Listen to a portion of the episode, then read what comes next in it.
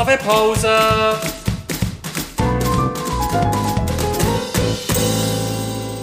Das ist der Podcast Kaffeepause vom Bernischen Historischen Museum. Liebe Zuhörerinnen und Zuhörer, herzlich willkommen zur Kaffeepause, Podcast vom Bernischen Historischen Museum. Mein Name ist Franka de Marmels und ich arbeite im Team Vorbildung und Vermittlung.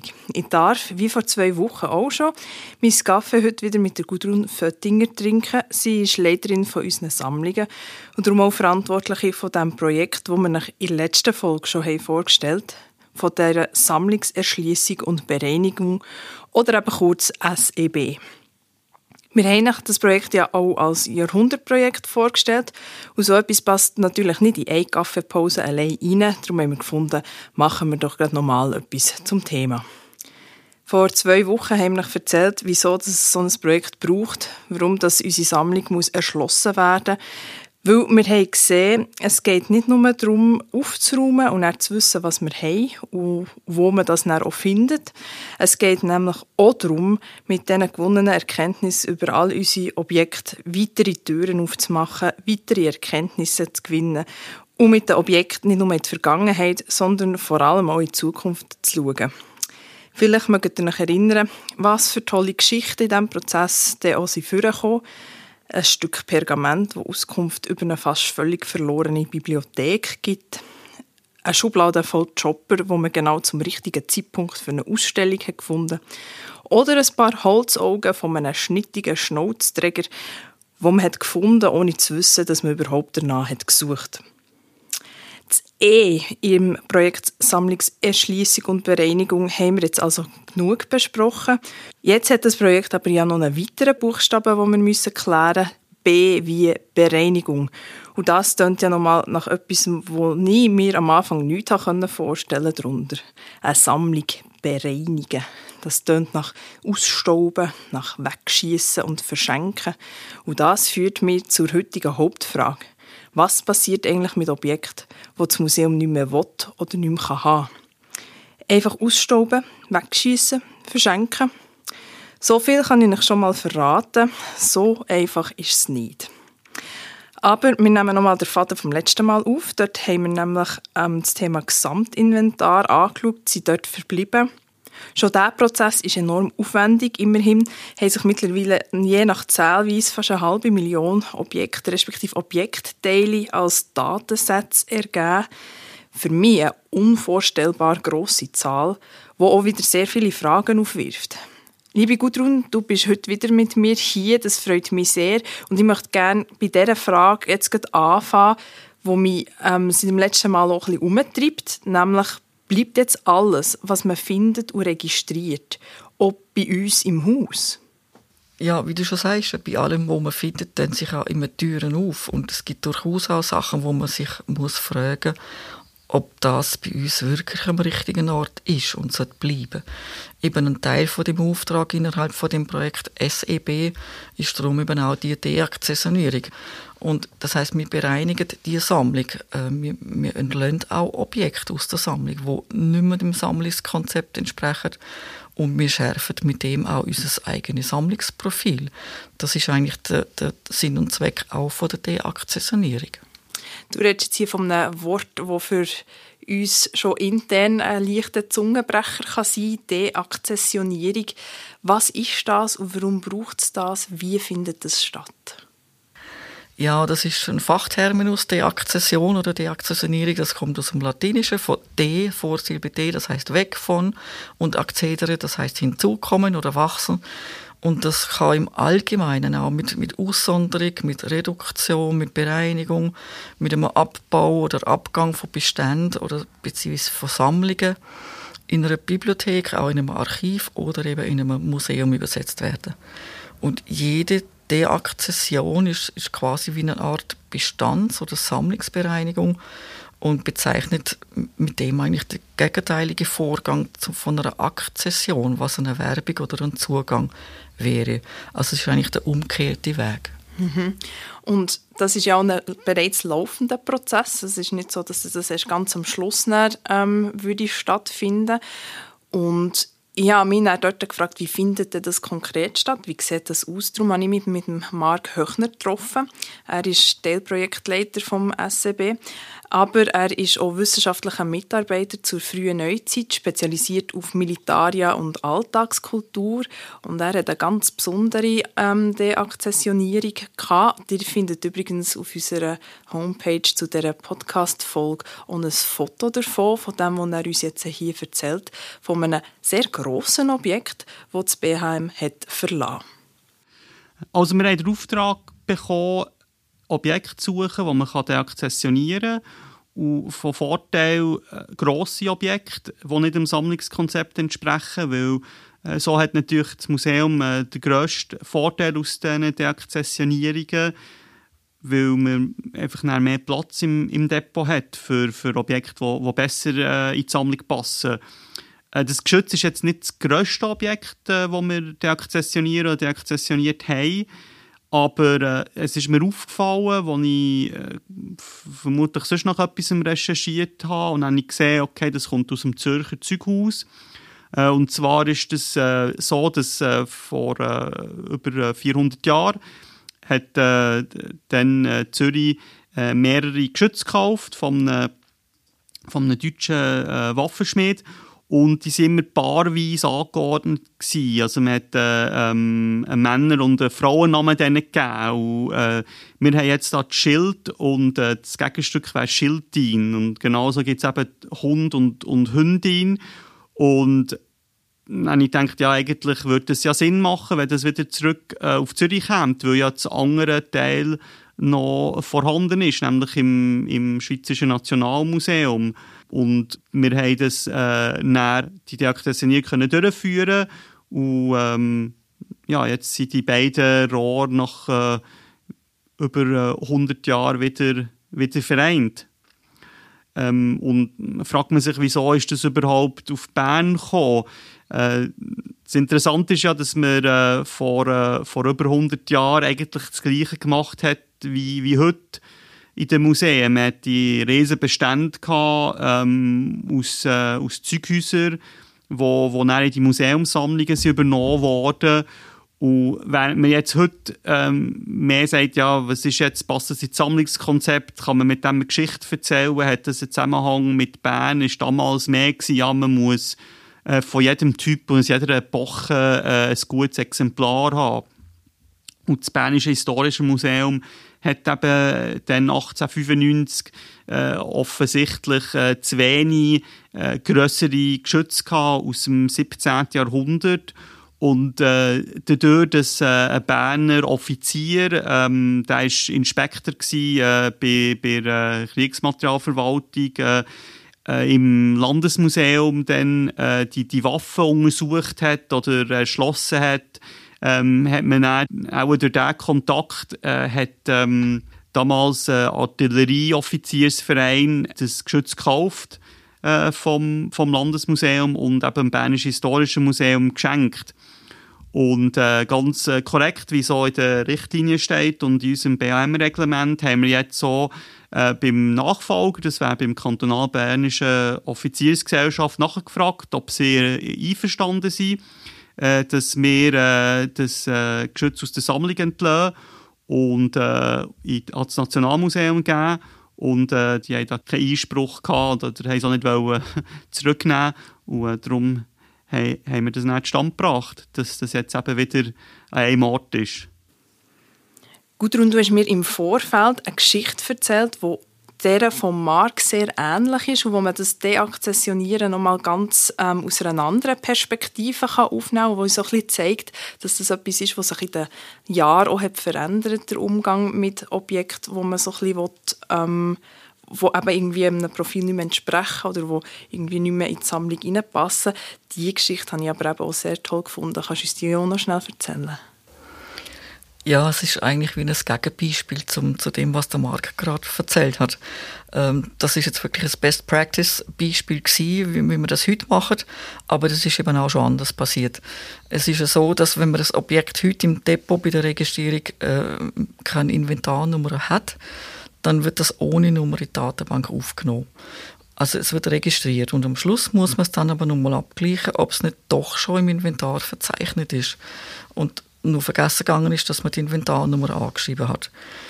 Ähm, weil dann wäre es ja zweimal im, im, im, Inventar. In dem Fall ist das ein Holzteil, also wahrscheinlich von einer Zimmerdecke. Also muss man in der Datenbank nach Holzteilen von Zimmerdecken mit Inventarnummer suchen und nur prüfen, ob genau das Teil nicht schon verzeichnet ist. Sonst hat man es eben doppelt in der Datenbank. Und bei dem Abgleich mit dem Inventar hat eine Kuratorin einen Datensatz in der Datenbank gefunden, wo es geheißen hat, bemalte hölzerne Zimmerdecke von der Marktgasse in Bern. Aber es ist kein Standort eingetragen. Dann hat sie das Inventarbuch geschaut und dort einen handschriftlichen Eintrag gesehen, wo es geheißen hat, im Inventar gelöscht als Brennmaterial verwendet, da die Malerei zerstört war. Und der Eintrag ist nicht datiert, aber Maschina liegt das sehr weit zurück. Und wir wissen heute nicht, wer da ein Feuer gemacht hat und was darauf grilliert hat. Aber auf jeden Fall ist das nicht Best Practice. Also so sollte man nicht deakzessionieren. Das ist ein ganz spannender Blick eigentlich auf ähm, die gleiche Voraussetzung auch.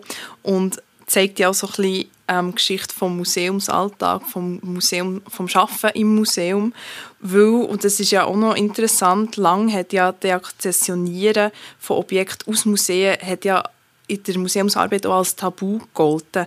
Hat sich das jetzt grundsätzlich verändert? Ja, vielleicht schon nicht gerade grundsätzlich, äh, sonst wären wir heute auch kein professionelles Museum mehr mit einem Auftrag von, von Kulturgüterarchiv sein. Und, und die uns anvertrauten Kulturgüter für künftige Generationen zu bewahren. Ich erinnere mich, wie die Diskussion 2004 ungefähr aufgekommen ist, hat das noch sehr hohe Wellen geschlagen in der Museumswelt.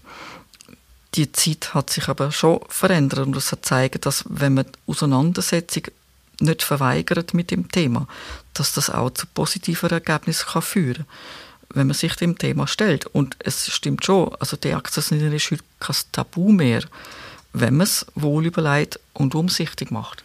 Das heisst, ihr habt dort ganz klare Richtlinien. An was orientiert ihr euch denn da?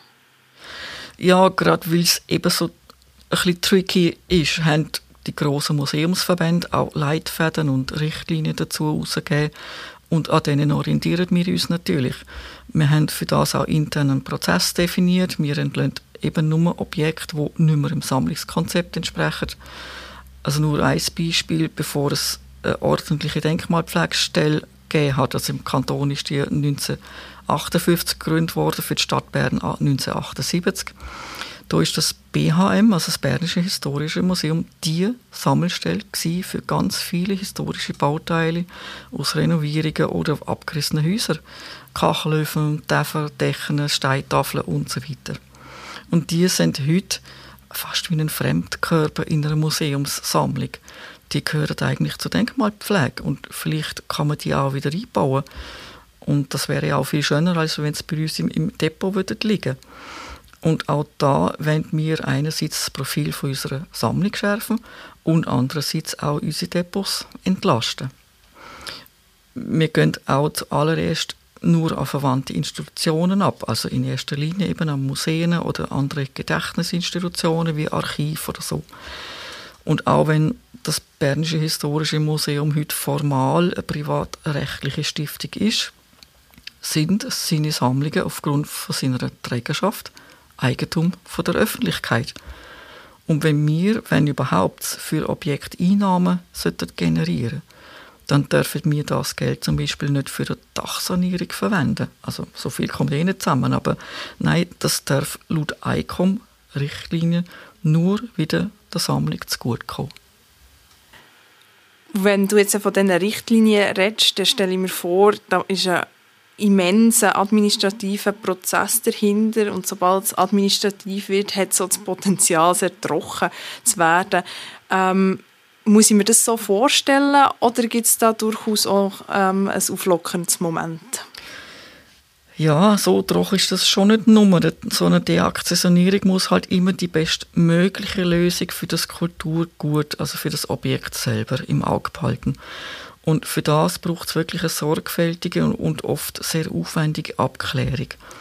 Also die Eigentumsübertragung zum Beispiel an die abnehmende Institution oder eine allfällige Entsorgung, das, das muss auch immer lückenlos dokumentiert werden. Das sind wir in der Verantwortung.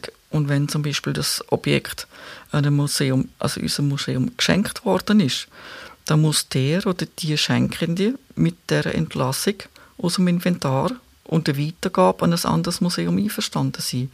Also es ist also auch ein persönlicher Kontakt mit Menschen und auch ein sensibler Umgang mit dem Thema gefragt. Und die Entscheidung, das Objekt aus der Sammlung abzugeben, ist schlussendlich auch eine zeitprägte, weil die Abgabeüberlegung kann, die kann auch zu fest vom momentanen Zeitgeschehen beeinflusst sein. Also die beste Lösung für das Objekt steht immer im Zentrum. Und vorrangiges Interesse muss von dem her die Eingliederung in, in einen musealen Bestand sein, wo sich der Wert von dem fraglichen Objekt durch seine Platzierung in einem neuen musealen Kontext verbessert.